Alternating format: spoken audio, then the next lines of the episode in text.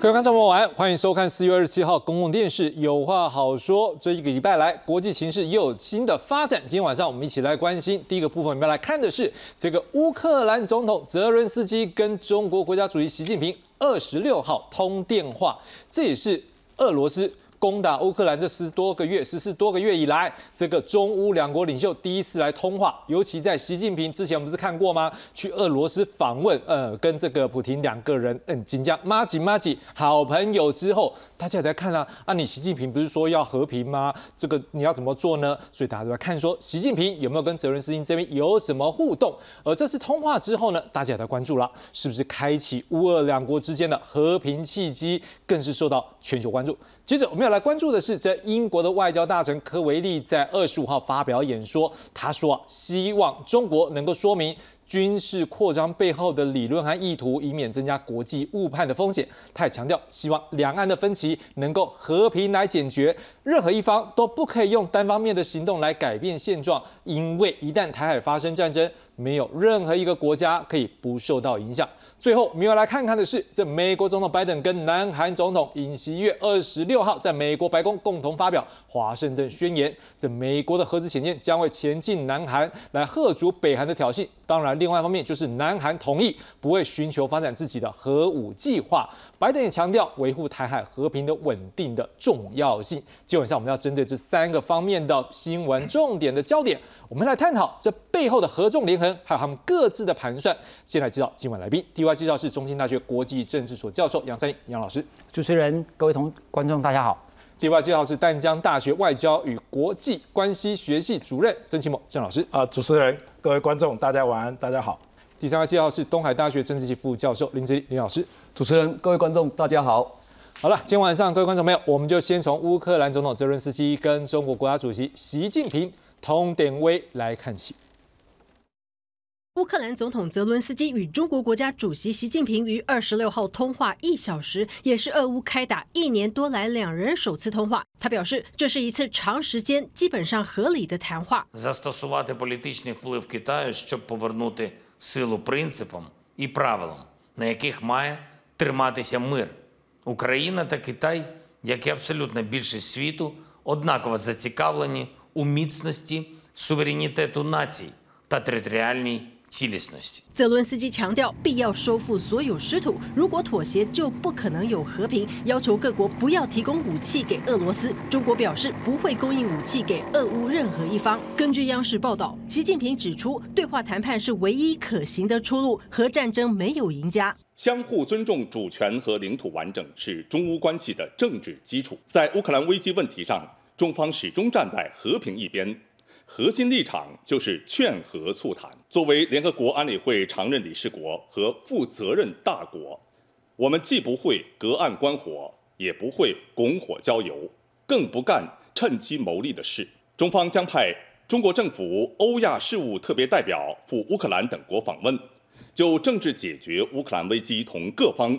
进行深入沟通。北京一直以来与莫斯科交易匪浅。一个月前，习近平才访问莫斯科；两个月前还表示过愿意在俄乌之间担任中间人。泽伦斯基在通话后显得乐观，因可在中俄之间置入自己观点。尤其俄罗斯总统普京急需与北京保持密切关系，当作杠杆，制衡与乌同一阵线的美国。白宫表示，事态往积极方向发展，让习近平听到乌克兰对非法无端入侵的看法。俄方赞许北京在和平谈判进程上所做的努力。分析家认为，中国的声明并未要求俄军离开占领区，没有表态俄军就是侵略者，还把局势称为是个危机而非战争，对于让战争落幕没有太大帮助。公视新闻黄月玲编译。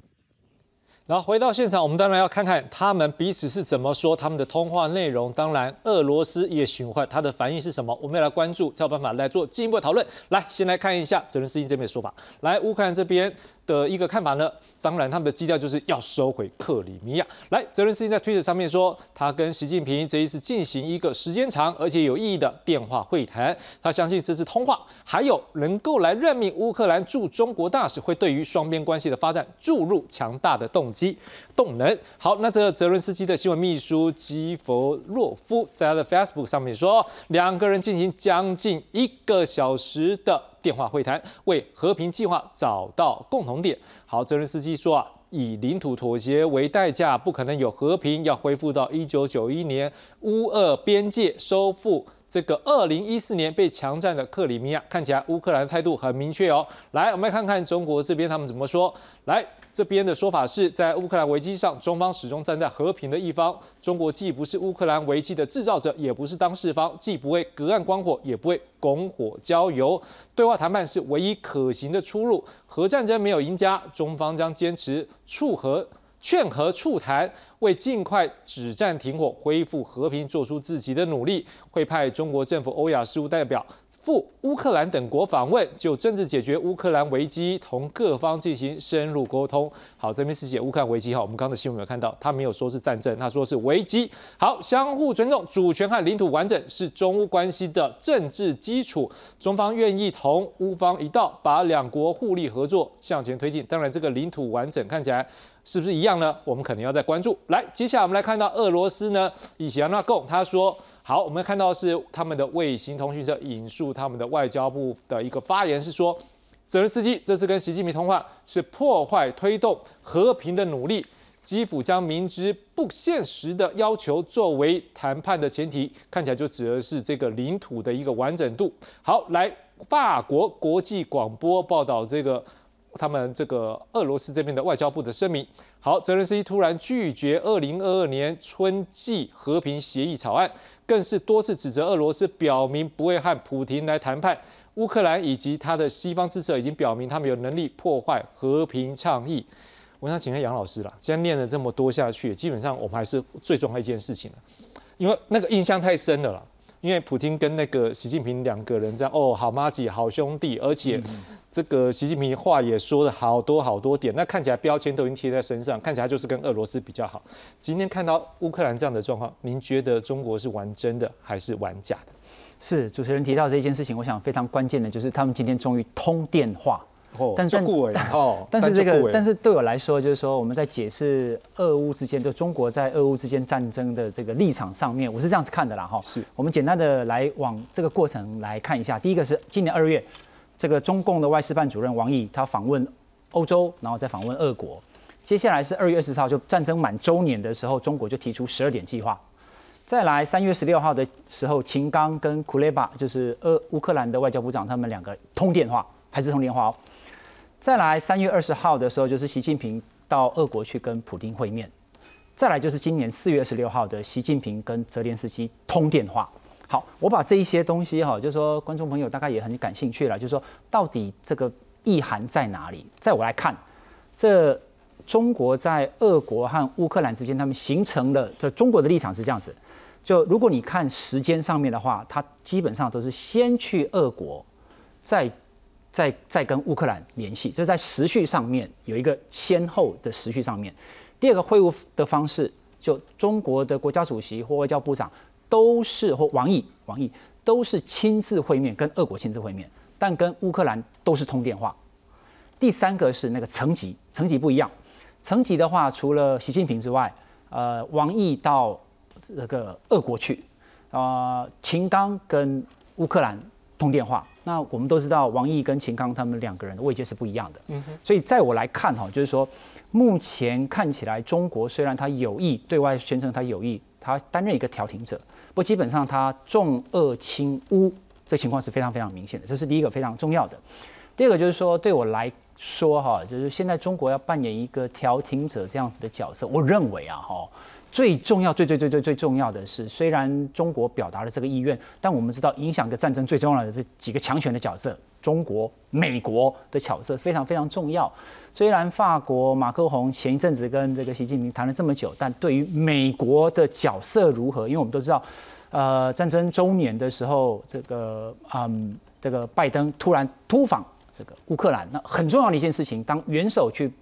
访问乌克兰的时候，就代表我支持你在你的立场上面，你继续跟对方来周旋来对抗。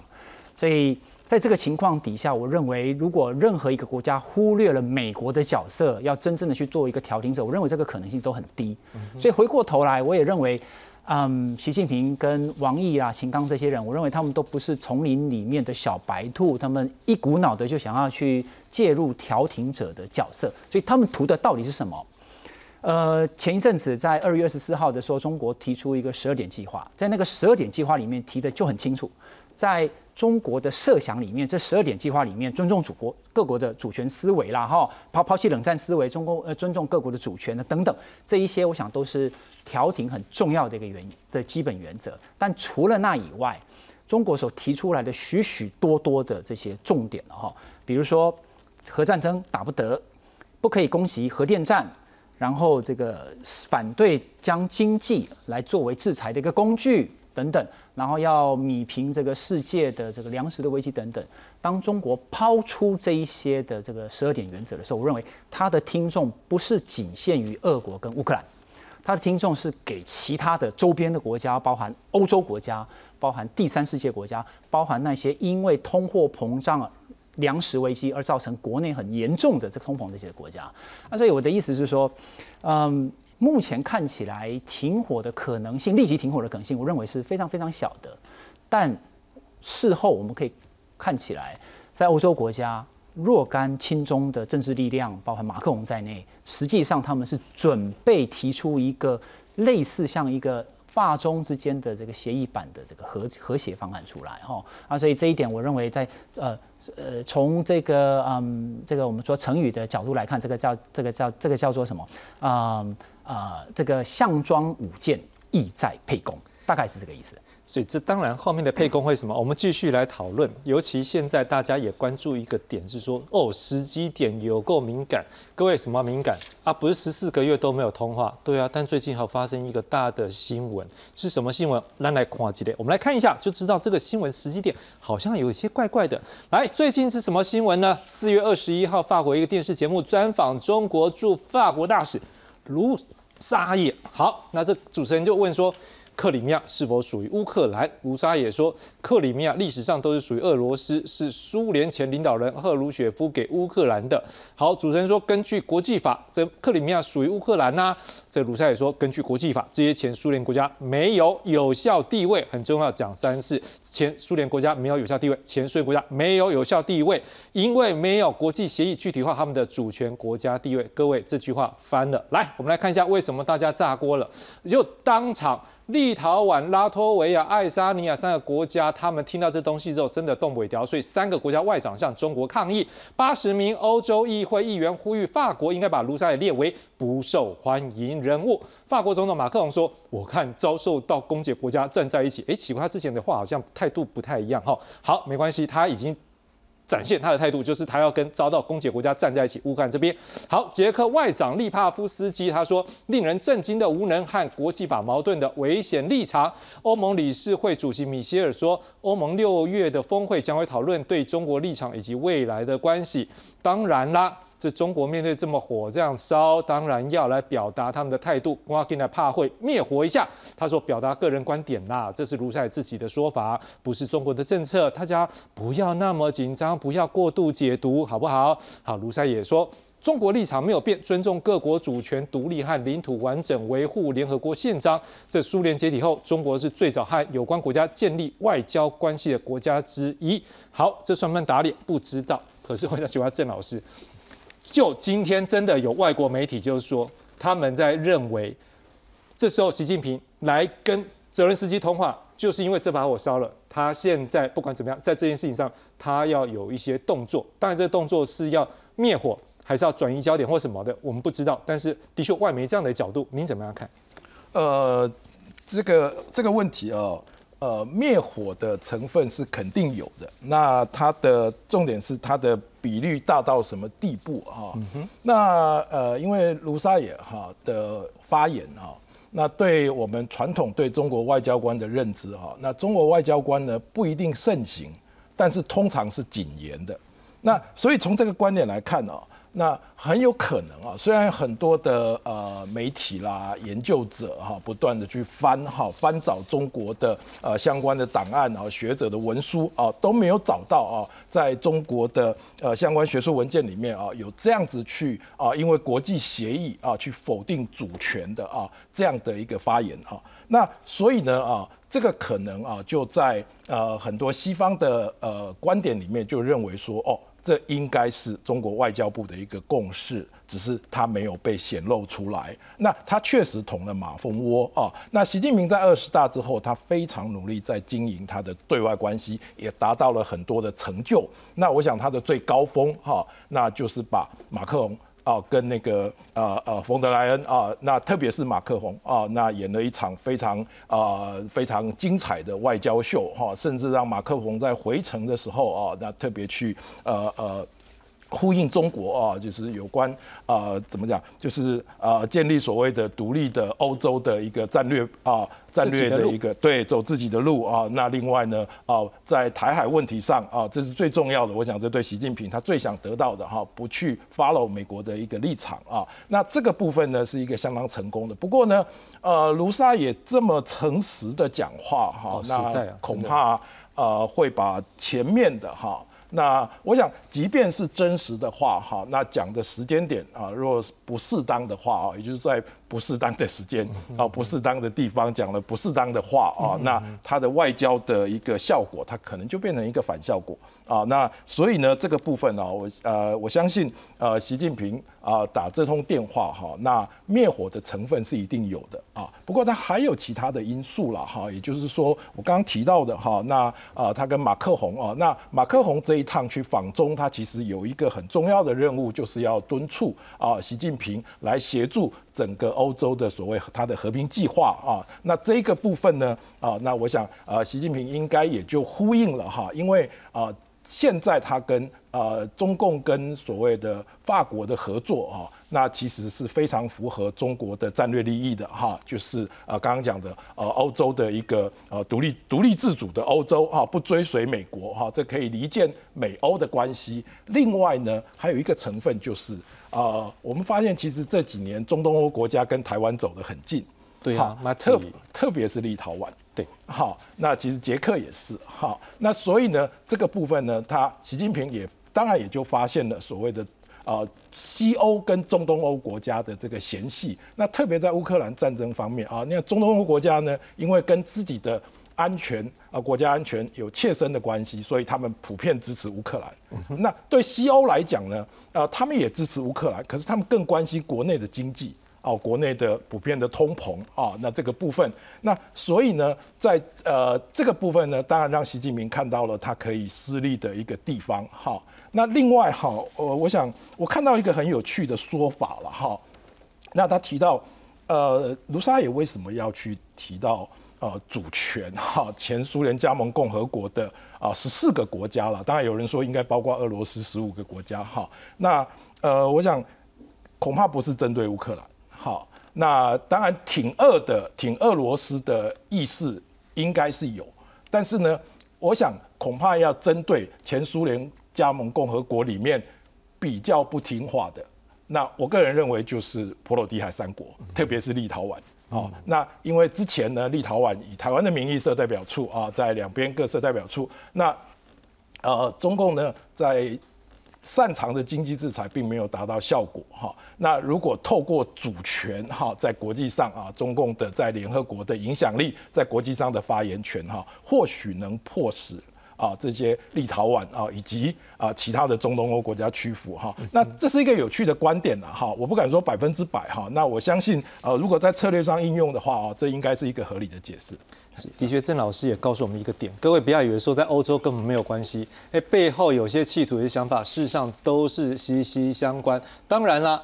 这件事情到底有没有机会成为和平契机？我们当然是乐观其成嘛。和平就是对世界就是好。不过各界真的有一些不同看法了。我们来看一下，来各位，美国白宫国家安全会议发言人科比他是说，美国欢迎中乌领导人对话通话，但是否往和平进程迈出有意义的一步，他们还不清楚。欧洲联盟执行委员会发言人马莫尔说：“这是中国履行联合国安理会成员的责任，重要且早该跨出的第一步。”捷克总统帕维尔说：“不能信任中国，不能信任中国担任俄乌战争的协调者。中国的利益在于延长现状，乐见西方因为支持乌克兰而削弱自身实力。”好，立陶宛外长兰斯伯吉斯说。波罗的海国家不信任中国担任和平协调者，看起来他们都觉得郑老师刚讲的是对的，对他们有那个想法。好，所以我要请问一下林老师，我们看到这样国际的一些想法，您觉得如果在这种角度之下，真的有机会达成和平吗？还是说光领土那件事情，中国恐怕两边要协调就协调不了？我觉得和平在短时间之内是难以企及的。那刚刚杨老师已经分析得很清楚了。那么，所以问题回来了：如果没有和平，为什么是这个时候这通电话？我们一开始的问题。那刚刚这个大家已经讨论了，是不是因为卢沙也闯了祸，然后来转移风波？我觉得这个固然是一个原因，可是我觉得最重要的是，根据美国派在欧洲最高的将领说，这个乌克兰即将要进行春季的反攻。而且呢，看来优势在乌克兰这一方面。那好了，所以呢，这个战战争当然还会持续的旷日费时。可是，那要怎么样的这一个来扮演中国的角色？那中国在十二点和平的这个声明的时候呢，其实没有受到国际上太多的认同。那所以呢，他在这一次的通电话里面，我觉得三个观点他提出来是最有趣的。就是隔岸观火、拱火交友以及趁机牟利。如果你是任何一个乌克兰人，不用是政客，不用是政治家，不用是泽伦斯基，你会怎么想这三个字？是谁？那当然站在中国立场，他认为都是美国、北约在这个三件事。可是，在一个正常的西方世界，特别是乌克兰人的眼里，谁能够隔岸观火？中国。谁趁机拱火交友？跟乌克兰上升他们的，跟俄罗斯上升他们关系到无限，那谁又能够在俄罗斯的原油在化这个天然气被西方禁止之后，趁机用最低的价格取得中国？所以怎么样摆脱这个三个形象？然后呢，在乌克兰这个战争能够这个一个转折点的时候，扮演出他大国。的风范，那我们也知道，G7 的每一个国家，包括日本，岸田文雄都要赶在最后一刻去见了泽伦斯基。大国参与解决这件事情是必要的。那么他一直拖延不打了这个电话，那这个时间点的确从战争的时机点，那么在即将反攻之前，那么在这个卢沙野闯了祸之前，在要怎么样的收割这场战争？那刚刚杨老师已经说的很好。这个项庄舞剑，志在沛公。那的确，我们可以感到中国它是非常功于这一个策略，然后希望能够在国际的这个声誉上面，不要因为这个而一再的这个受到西方国家的指责。所以，我们今天透过这一轮之后，我们大家就听出来一个味道，就是说。您刚刚讲沛公在哪里？林老师就补了，就是有人想要拉高自己的国际地位，是不是这样的意思？就是我补充一下，刚刚补充一下这个 echo 一下郑主任跟林老师两位哈，我觉得他们两个人都讲得非常的正确，就是说那个卢沙野讲的那一段话让我。心里面生出很多很多疑问，所以我很努力去爬书一下，他到底讲什么东西啦？嗯，他说什么东西啦？他其实说的是说前苏联的主权国家利益还没有明确的这件事情。其实我们去看一下哈，这这有点历史啦，因为那个时候一九九一年的时候呢，苏联的前苏联十五个项目共和国，他们是签了一个协议叫 Belohovska Accords，跟阿妈阿拉马阿塔 Protocol，就阿拉木图宣言。他在讲什么东西？卢沙也在讲的是说。啊，有三个国家就波罗的海三国，他没签，但其他的国家通通都签。那个时候我们那时候我们那些国家决定要脱离苏联，但那个时候的戈巴西夫讲了一件事情，他说：“你们不能够这样子独立啦，因为要按照我们。”苏联的国内的宪政体制哦，我们经过国内的程序，你们才可以独立啦。你不能自己讲讲就独立了啦。这个就很像那个英国，比如说大英大这个这个这个大不列颠，就英格兰、苏格兰、这个威尔斯跟北亚，他们自己讲说要独立，结果都独立了。这不行，一定要经过国内的宪政秩序。好，他的意思是说，在那个时间点上有一些的争议，可是这些就算有那个争议，所有后来的国际政治的发展，包含建交双方双边的条约的签订，通通都抵定了。是。所以回过头来，这个卢沙野这个人讲这个话，我认为他等于是一是冷饭热热炒，二他别有用途。我认为是别人就刚刚这个郑主任讲的啦，就是说，哎呀，这个波海三国 就是视如眼中钉、肉中刺，我就是要把你挑起这个纷争出来。是，但我认为，因为这个卢沙野他是驻法大使，他应该很了解欧盟的情况，就是说，你今天在这个议题上攻击到了欧盟的会员国，那你看那个马克宏，马克宏他作为欧盟很重要的政治领袖，他必须要在这个议题上，他必须要做一个表态。是，因为如果他不做这个事情的话，他接下来很多的事情他很难做。哦。对。啊，所以我认为就是说，在这议题上，卢沙野他大概有他的想法，不过我认为他拿到的是反作用啦，他没有拿啊，所以也因为这个样子，所以我们大家的解释就是说，啊，你看他现在遇到了这个，所以习近平要帮他来擦屁股。如果这个想法是正确的，那我认为卢沙野应该在短期之内职位职位会有个调整。嗯哼，好啊，那这是一个当然是一个观察的方向，这我们以后再来看看。是，不过会不会为了面子不一定调整？这有可能，就是说，因为他，你看他在住加拿大，然后现在再到法国来，他扮演的是一个 hotliner，好，这是一个强硬者的角色。我觉得强硬派在目前的嗯中国的外交政策当中，呃，这这两大派，我认为这两大派，就是说，一就是说这个和谈组的，一二另外一个是强硬组的。我认为这个人这种人的存在都有他们的很大的功用在。是，当然，我们刚才已经提到一个阶段，就是说中国希望在国际上有表达一定的主导权，这当然是他要成为一个大国，当然要展现出来。可是也有其他大国不一定会这样认同，甚至会话讲得很白，说我跟他交往是交往，但是也要关注他对于威权的态度。这是谁呢？我们来看的就是英国的说法。我们来看下面这则报道。中共升高台海紧张局势，国际高度关切。英国外交大臣科维利近日发表年度外交政策演说，聚焦英中关系，提到全球约半数货轮会航经台海，而台湾在先进半导体领域是全球供应链的关键。两岸若爆发战事，恐摧毁价值二点六兆美元的全球贸易，对全球经济造成毁灭性打击。Distance would offer no protection from this catastrophic blow to the global economy, and indeed to China most of all. and I shudder to contemplate the human and financial ruin that would follow. So it is essential that no party takes unilateral action to change the status quo. 针对中共在南海及各地设立新基地，科维利示警，必须设想最坏情况，欧美必须团结，才能对抗中共崛起。对此，外交部表达诚挚感谢，英方展现友台立场。 瓜地马拉共和国总统贾迈代完成访台之旅，用实际行动巩固台瓜关系。二十七号离台，外交部长吴钊燮亲自陪同送机，展现两国深厚邦谊。至于美国前白宫国安顾问波顿抵台，受邀出席台湾人公共事务协会四十周年庆祝晚会。巧的是，总统蔡英文也会出席该晚会，两人有望同台。外交部回应，波顿是长期坚定支持台湾的友人。啊，他是应其啊国内的民间团体的邀请来台湾参加活动。啊，外交部目前没有啊资讯可以提供。至于法国总统马克龙声称欧洲要避免卷入台海冲突，引发国际热议。不过，法国、意大利学者访问团将一同在五月一号访台。成员之一法国学者博达安分析，马克龙涉台言论欠妥，但法国对台政策清晰一致，支持台海稳定立场。记者黄子杰、陈信龙台北报道。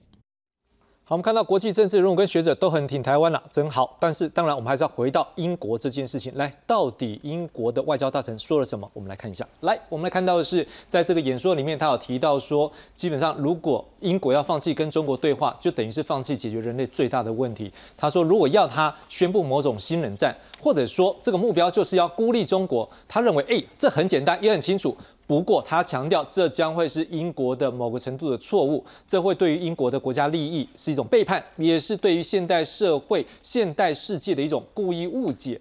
但是，他也强调，历史告诉他们，国内的镇压往往会转化为国外的侵略，所以他认为这个英国必要时要跟中国接触。但是也要不畏惧，而且切实的来面对中国的威权主义。他强调，对于中国态度，他认为应该要有一些相关想法来做出一个举方向，大概是三个。第一个就是保护他们自己英国的国家安全跟利益；第二个，跟这全世界的朋友们来结盟，尤其是印太的部分。另外，他也强调在。跟中国利益相交的部分没关系，他们可以跟中国来进行接触，而且进行贸易，但是还是要坚持一个立场，就是捍卫英国重视的。普世价值。对于台湾的一个部分，在台海的和平上面，他有一些说法。我们来看一下，他说他敦促中国要说明在全球像是印太军事扩张背后的理论和意图。他说，以免增加悲惨误判的风险。他也希望两岸的分歧能够得到和平报道。他也引述日经亚洲评论的报道说。海峡两岸的战争不仅会是一场人类的悲剧，而且会摧毁价值二点六兆美元的世界贸易。所以，这个科维利他强调，没有任何一个国家可以保护自己免受到影响。而且，你就算你觉得跟这个地方有一段距离吗？他说，不扣零，你还是没有办法去免于全球经济的灾难性打击，尤其是中国自己的经济。更是会受到严重的打击，所以他一想到随之而来可能的人力和经济损失，他不寒而栗。他强调，任何一方都不得单方面行动改变现状，至关重要。我想请教杨老师。英国在这时间发表这样子一个，当然他就是本就是一个演说，可是他可以选择不同的说法，因为在这演说发表之前，有些报道甚至觉得说以 c o d i n g make 点够，所以他这时候他会强调一些哦，跟中国比较好的，甚至有人觉得可能搞不好跟马克龙之前的诶路线有点像，但是最后出来证明，诶中国好像不买单嘞，而且不太高兴，为什么？是你看那个英国外相这个克利维克维利的这个。发呃发表的这个演说，跟前一阵子德国的外交部长访问中国，你看他们讲话的内容，我发现他们讲话的内容许许多多是相相当相相类似的。那谈到什么东西呢？谈到这个，如果台海发生战争，全世界经济受到影响，大部全世界二分之一的货运是经由这个台湾海峡，所以这个啊，当台海发生冲突的时候，欧洲人不可能置身事外。我认为这一点是。英国现在在讲这件事情最重要的部分，嗯，就是说他的立场基本在基本上他在呼应德国外交部长的立场，然后他对于这个马克宏之前的这个立场，他认为他这个是提出质疑挑战的啊，我我认为了哈，就是说这个部分上面他提出了一件很重要的事情，就是欧洲人千万不要想，如果他要发生战争，我们可以置身事外。我认为他要表达的是这个非常重要的一点。是郑老师，印象中我们之前很多的。跟我们相处的国家，跟老公那边有邦交，常常都会被一句话绑住，就是说，呃，中国就怎么样怎样，所以说台湾怎么样这样。好，OK，所以常常就在他们所谓的一个中国政策的时候，台湾上在外交上面，或者是被肯定，或者是被协助的机会空间很小。但是我们现在看到，就像刚刚杨老师讲的。他们好像事先是都看到那一个空间，是说如果台湾在发生状况，对于他们的利益都不是 OK。甚至我们看到英国讲这句话，维持现状啊，他们以前还能够讲维持现状。我实际上我在想，这可能对他们来讲，讲维持现状四个字，会不会可能已经展现出来，是说整个欧洲都是这样开始这样的一个想法了？呃，确实哦，那这个英国外相啊，其实呃，就像刚刚呃杨杨教授提到的啊。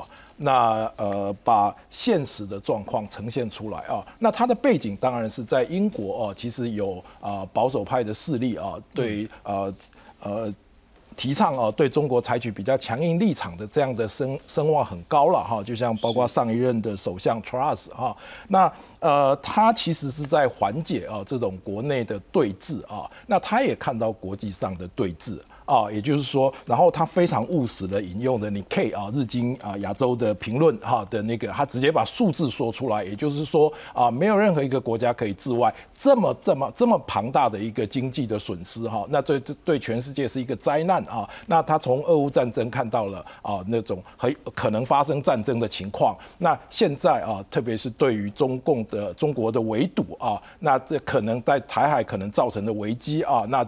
啊，中国不断的这种威胁扩张啊，那呃，那西方国家呢，当然加强对中国的围堵啊，那似乎啊，那我想各方面都不乐观了哈，那呃呃，战争有一触即发的这样的趋势啊，那他只是提醒啊，他提醒他的国人，他也提醒这个世界啊，那世界其实是在一个战争的一个一个边缘啊，那我想这整个呃大背景是这个样子哈，那呃，他当然说啊，如果要去主张啊一个新冷战啊。哦，对中国强硬，这是很容易的事情。可是呢，啊，疫情之后啊，我想所有的欧洲国家，包括我们刚刚提到法国，都遭遇到了经济的问题，通膨啊。美国现在两党啊正在为国债的上限啊已经吵得不可开交啊，那那所以呢，我想现在国际上都要面对啊，也就是说对中国的态度啊，当然首先英国的国家安全跟价值体系它要维护啊，那另外呢，很现实的经济问题啊，没有办法立刻跟中国脱钩，或者是说啊这样子对峙而导致的经济的呃伤害啊，我想也不是任何欧洲国家愿意承担的啊，我想这是他这次讲话的一个大背景啊，以上。是。林老师，您是这个英国利物浦大学博士啊，哈，是。那你过去在英国求学经验，我们就想要来问你一个东西，是我们当然不可能说只有讲说我们台湾就是他们怕这经济利益做那个，也有一个很重要啊，我们的民主价值。我们看到刚才我们的一个内容，最后面他讲说。要坚持捍卫英国重视的普世价值，是不是对英国来讲，之前香港的事件，或者是在像新疆等等中国的人权事件，这是不是让英国人可能不一定会对于中国是感到认同，或者是觉得这是他们绝对唾弃这样的事情？好，我觉得这一篇演讲是我疫情以来看过西方的外交人物最好的一篇演讲。为什么呢？因为他把很诚实的面对西方的价值。以及利益，嗯，我们要么看到像这个德国外长强调价值，要么看到马克宏这样子强调利益，嗯哼。可是呢，很少有西方的政治人物愿意诚实的面对他们离不开中国的市场，可是同时也要捍卫自己的价值。我觉得这个是自从英国脱欧混乱这么久以来，那么他们终于这个在苏纳克这个苏纳克。这个担任了首相以来，很诚实面对英国自己外交的困境，重新修复了与欧盟的关系，然后重新修复了跟法国的关系。那么对中国，他们要采取谨慎的作为，我觉得这个是难得的勇气。那我觉得这个对于英国的外交政策的新一页，我有相当高的期待，因为的确说出了台海稳定是普世价值，而这正是中国的噩梦。因为他最忌讳把两岸问题给国际化，可是德不孤必有邻。我觉得连南韩的总统都把台湾问题给国际化，并且比拟于两韩的问题，我觉得是相当对台湾有利的国际局势。好。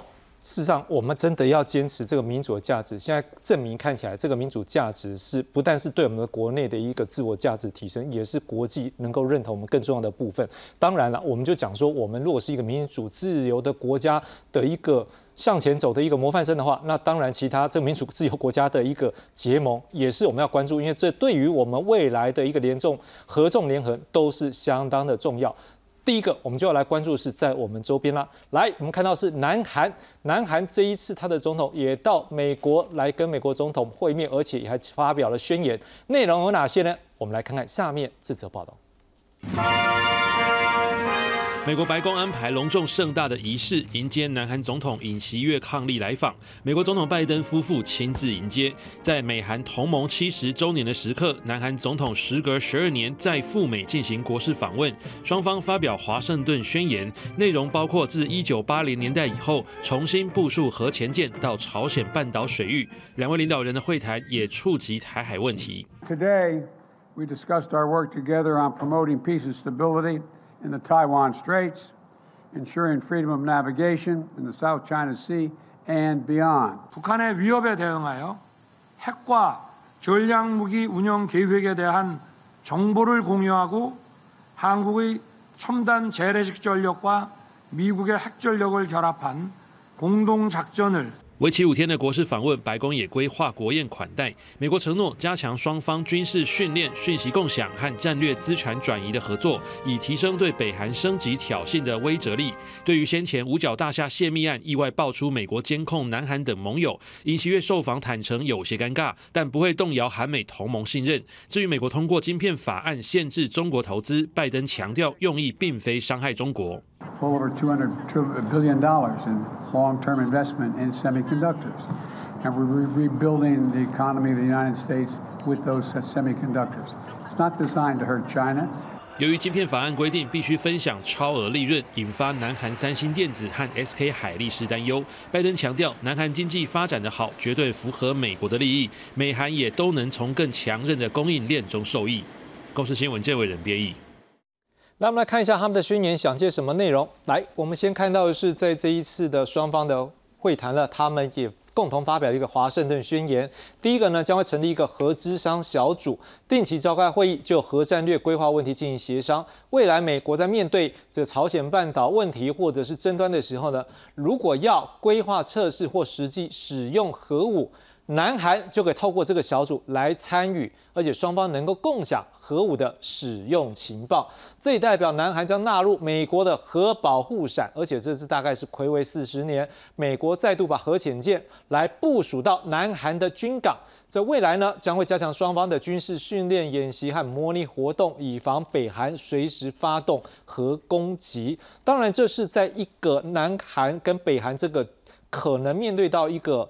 怎么讲？一个北韩的挑衅啊，就直接讲白是这状况，所以这个会是一个稳定的状况。当然，它有一个交换，不过他们也很关注一件事，就是我们的台海和平。来，双方的共识，台海和平是一个相当重要的一件事情，是维持区域和平、安全、繁荣的必要条件，而且强烈反对任何片面改变印太区域现状的企图。美国、韩国、日本三个国家将会透过三边合作，确保印太地区自由开放。繁荣安全，强烈反对以非法海事主张填海岛礁军事化和胁迫活动，片面改变印太地区现状的企图。杨老师，从国际关系的角度来看，我们现在表面上看到的是美国跟南韩谈一个条件，说：诶，你不要再发展核武，好，那我来用核潜舰来保护你。好，但是就只是为了这样子，就是只是说它的区域和平吗？还是说美国这边？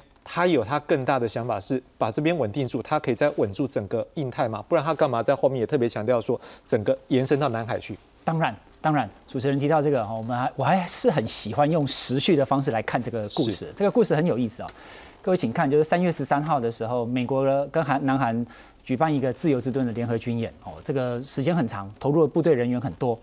然后呢，四月二十五号的时候，这个。啊，尹锡悦他特别讲了一段话，就非常有意思。他说：“我们现在要求百年前的事情哦，要求日本为百年前的事情来下跪，这个是很没有道理的，没办法接受的。”来讲这个事情。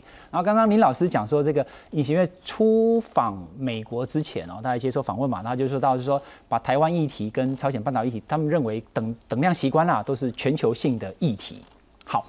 然后还有一件事情，各位也可以看得到，就是四月十一号的时候，美国跟菲律宾举办了一个肩并肩的这个联合军演。嗯，然后在早些的时候，菲律宾讲说我们要提供四座的军事基地给美军使用，因为现在美军在菲律宾的这个驻军人数不多，他现在要把这个，而且这四座军事基地当中三座非常靠近台湾。好，我的意思是我们把这个图像把它弄弄弄弄弄弄弄清楚一点，我们就可以看得到一件事情，就是说尹锡悦上台之后，呃，在过往。呃，南韩跟菲律宾大体上都是在东亚国家采取避险策略的主要的一个代表代表型的国家。就这两个国家在文在寅的时候啊，跟这个杜特地的时代，他们都在美中之间扮演一个策略避险的角色。现在这个尹尹锡悦上台了，跟小马可斯上台了，呃，我认为这两个国家出现了很大的变化。其中一个就是主持人你刚刚提到的这个核核武的这事情，嗯，双方在提供美国提供南韩这个核武保障。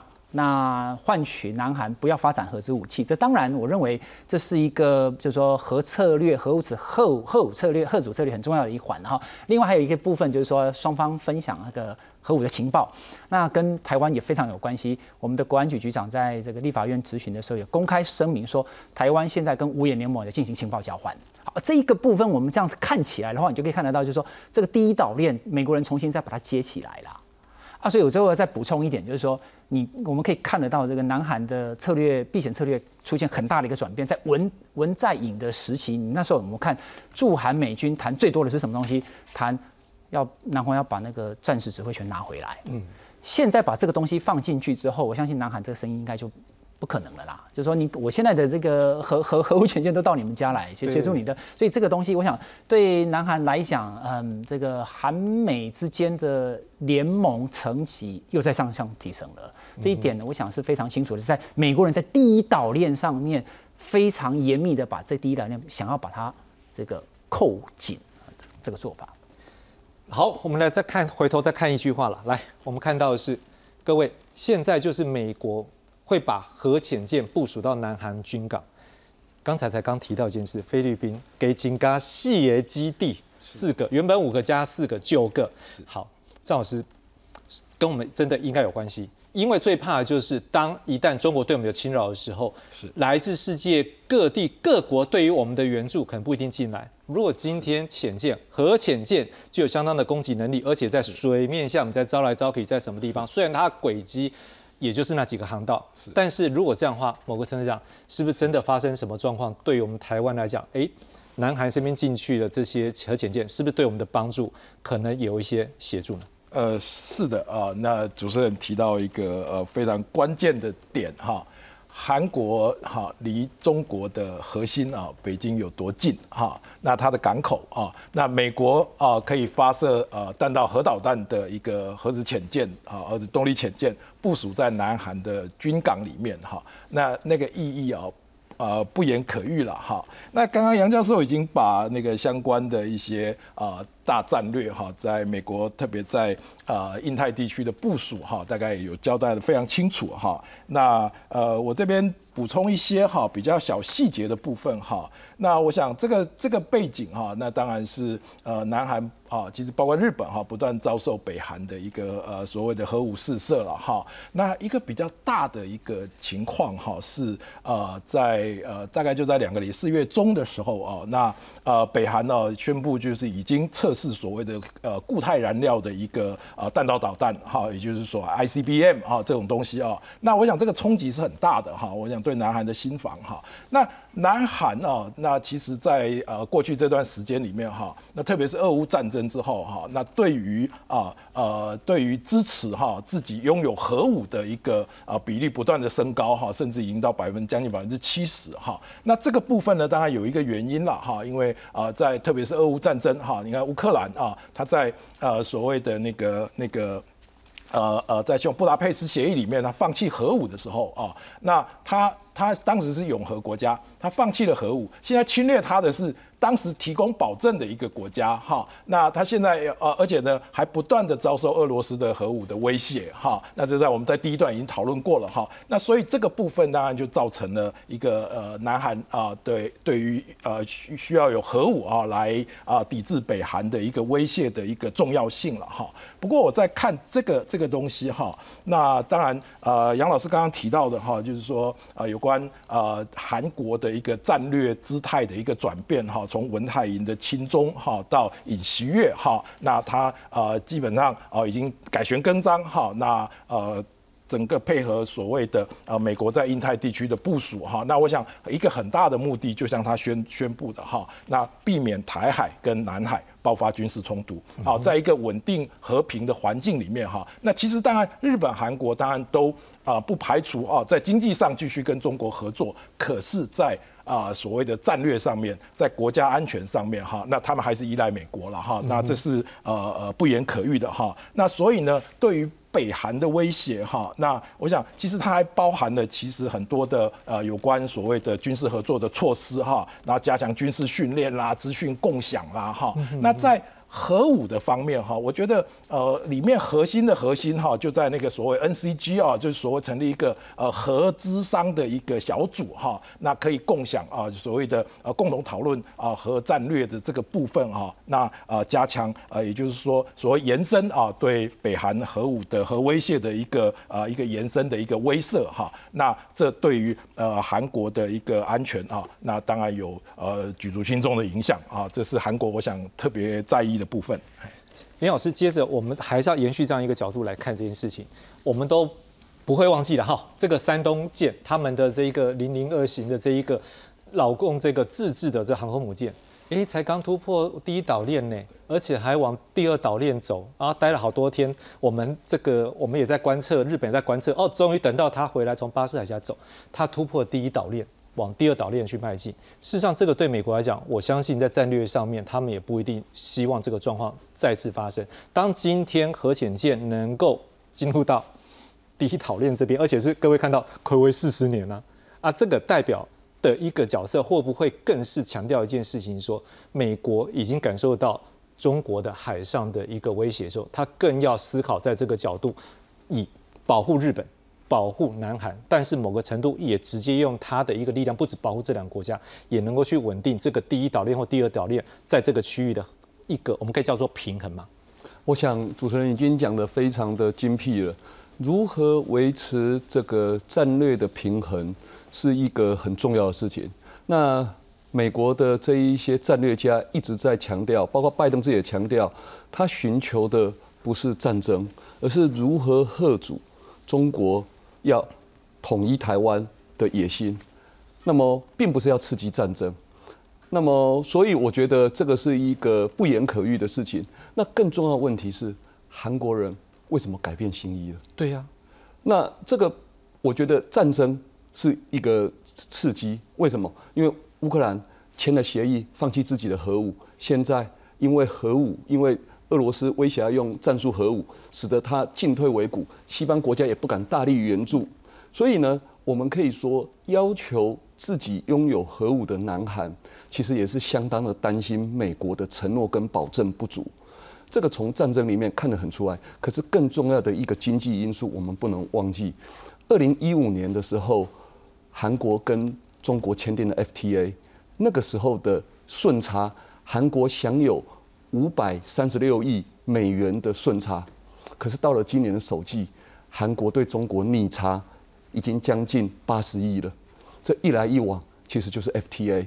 那么中国便宜的这个电池，然后工具机这一些大量的一举进攻韩国市场，所以我们很庆幸，当初我们只跟中国签订了这个 F 这个 ECFA，而没有签订服贸协议。我们现在对于 FTA 的认识有大大的改观。那么韩国人看到中韩的贸易如此的逆转。他们如何解决这个这样的问题？在安全上，那么北韩的威胁来自于俄罗斯，因为北韩的核武器我们都知道是俄罗斯提供的，所以他们这样子跟美国人提出这样要求，那我觉得也达到了你主持人您刚刚说的维持第一岛链、第二岛链的稳定，不要再有山东舰突破岛链的状况再发生。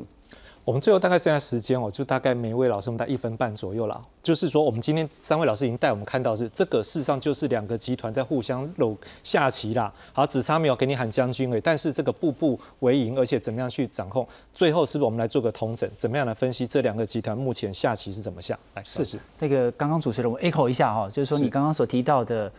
部美国人这边部署核潜舰，它的意义在哪里？因为中国的第一岛链要突破，它大概有几个地方突破口，一个是这个日本海峡，这周遭海峡；第二个是巴士海峡；第三是南海。那你结果我们现在看美国人的反制策略是这样的：，就在这个地方是美国人就把核潜舰就塞到南海去，好，这是一个部分。第二个就是台湾跟这个菲律宾，那所以台湾国建国造嘛，哈，对，然后菲律宾提供军事基地嘛，在南海海域就是 AUKUS，澳洲。这个核能潜舰、核子动力的潜舰，所以我说这个情况，就美国人他现在正在把这个事情把它缝补起来，所以他他试图在做这个事情啊。所以回过头来就是说，哎，这个我我我我，不过回过头来还是要讲啊，就是我每次观察这个国际政治，都让我有一种很深深的。深深的感叹啊，就是我们现在的情况，它一直又往那个冷战的态势又摆荡回去了。所以这个对立的情况非常看起来是逐步加大。那最近这一段时间，我们有有机会跟其他的国家外外外外国学者 在聊啊，他们在不断的讲到，就说，哎呦，这个台湾感觉好像好紧张哦。然后现在外国学者到台湾来啊，他们的家人还说，哦，你现在到台湾去会不会危险啊？吼，等等啊，这一些就是说，这些外籍的外外国人在看台海局势的时候。是这样子看，但是我们台湾人在现在在现现在的生活是每天就是日常生活啊，所以我我的意思就是说，我们在观察国际局势的时候，发现是这样子，但我觉得哈，就我们我们那个那个情况，我们台湾还是要还是回到那个局势来了，就一要准备备战啊，二但是我们要寻求如何如何把这个战争的局势稍微把它降温一下，我觉得这是很重要的一个部分。是郑老师怎么看呢？好，我我很简单的回应哈，那我想。呃，目前哈，我想呃，大概美国在展现的哈，特别在啊亚洲的部署哈。在印太地区的部署哈，它在展现一个呃实力才能够止战啊这样的一个概念哈。那呃，其实我举一个例子哈，在 AUKUS 哈，也就是在澳洲，也就是第二岛链哈，那其实是一个相当成功的哈，它是冷战之后的啊第一个军事同盟哈。那我们看到斐济啊，在三月初啊，致函我们外交部哈，要呃把我们的啊台北经济文化办事处又改名为中华民国挂号台湾啊代表处啊。那我想这个大概就是一个一个。呃在呃区域啊，美国在区域稳定的一个哈，那的一个一个展现哈。那另外呢，呃，我想呃，其实也有人这样说了，我们再回到第一个议题哈，那呃，其实包括俄乌战争哈。那恐怕哈都是美中在背后，有人说他是代理人战争哈，虽然这有点大胆哈。那不过包括泽伦斯基都提到啊，那任何的协议它必须包含美国跟中国哈。那所以呃这个这个这个目前世界的格局其实非常清楚。但是啊我要补充的是，呃俄乌战争哈，其实呃中国即便要扮演和平的角色，包括马呃和法国也在促啊所谓的促进和平哈。那呃基本上。呃，还是要看战场上的的局势了哈。那呃，恐怕呃，接下来哈，那如果啊，如果在乌克兰的春季总攻啊，它不是那么顺利的话哈，那呃，恐怕呃，国际介入的机会就会大一点。那整个时间点啊，应该会是在夏天。嗨，是郑老师刚刚提到是用。在美国这边，民主的这个联盟是用实力啊。那李老师，不知道你怎么样看？还有包括你也怎么样看？说中国或者是俄罗斯啊，他们现在这个集团可能用的是什么呢？我觉得他们的这个怎么说？他们的资源很多。嗯哼，这个是一个不争的事实。我们来看另外一个事实。刚刚我们今天一开始谈的这一个泽伦斯基跟习近平通电话，是是乌克兰长期要求的。是为什么乌克兰要跟一个？